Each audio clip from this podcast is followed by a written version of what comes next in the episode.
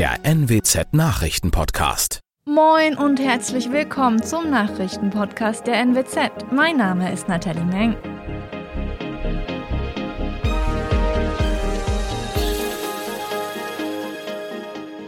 Und das sind unsere regionalen Nachrichten des Tages. Vermisste 32-Jährige aus Bremerhaven ist tot.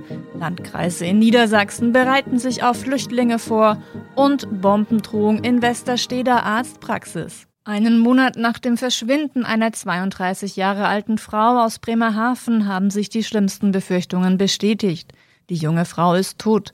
Ein Passant hatte am Dienstag am Weserdeich einen im Wasser liegenden Koffer entdeckt.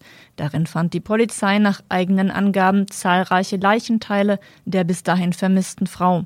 Eine Polizeisprecherin sagte am Mittwoch, nach den vorliegenden Ergebnissen sei sicher, dass es sich bei der Toten um die vermisste Ekaterina Baumann handele. Polizei und Staatsanwaltschaft ermitteln wegen eines Tötungsdelikts. Als dringend tatverdächtig gilt der Ehemann der getöteten Frau. Zusammengeführte Beweise und Indizien hätten nach Auffinden der Leichenteile zum Erlass eines Haftbefehls geführt.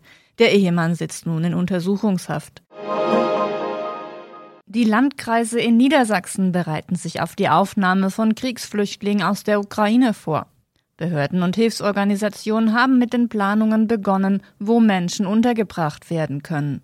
Der Landkreis Oldenburg etwa stellte am Mittwoch eine Notunterkunft für rund 150 Menschen in Hude vor. Auch im Landkreis Aurich haben die ersten Flüchtlinge aus der Ukraine eine Unterkunft erhalten, teilte ein Kreissprecher mit. Seit Dienstagnachmittag sei in der ehemaligen Küstenfunkstelle Utlandshörn Platz für 40 geflüchtete Personen. Zeitnah soll es Platz für 120 Menschen geben. Dort soll außerdem die zentrale Anlaufstelle zur Erstaufnahme eingerichtet werden. Seit Beginn des Krieges in der Ukraine sind bis Mittwochvormittag nach Angaben des Innenministeriums rund 100 Menschen aus der Ukraine in der Landesaufnahmebehörde in Niedersachsen angekommen. Die Zahl der insgesamt in Niedersachsen angekommenen Flüchtlinge aus der Ukraine dürfte höher liegen, weil Menschen auch bei Verwandten oder Freunden unterkommen. Wie viele Menschen insgesamt aus der Ukraine nach Deutschland kommen werden, ist unklar. In einer Arztpraxis in Westerstede hat es am Mittwochvormittag eine Bombendrohung gegeben. Ein Mann hatte die Praxis angerufen und angekündigt, es werde dort alles in die Luft fliegen. Die Polizei räumte das Gebäude, in dem sich auch mehrere Wohnungen befinden. Auch Nachbargebäude wurden evakuiert.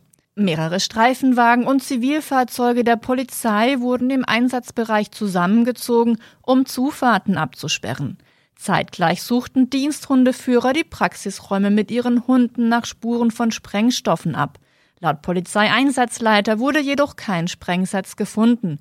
Am späten Vormittag wurde der Einsatz deswegen beendet und die Menschen, die sich teilweise während des Einsatzes hinter den Absperrungen aufgehalten hatten, konnten in ihre Wohnungen und Arbeitsstätten zurückkehren.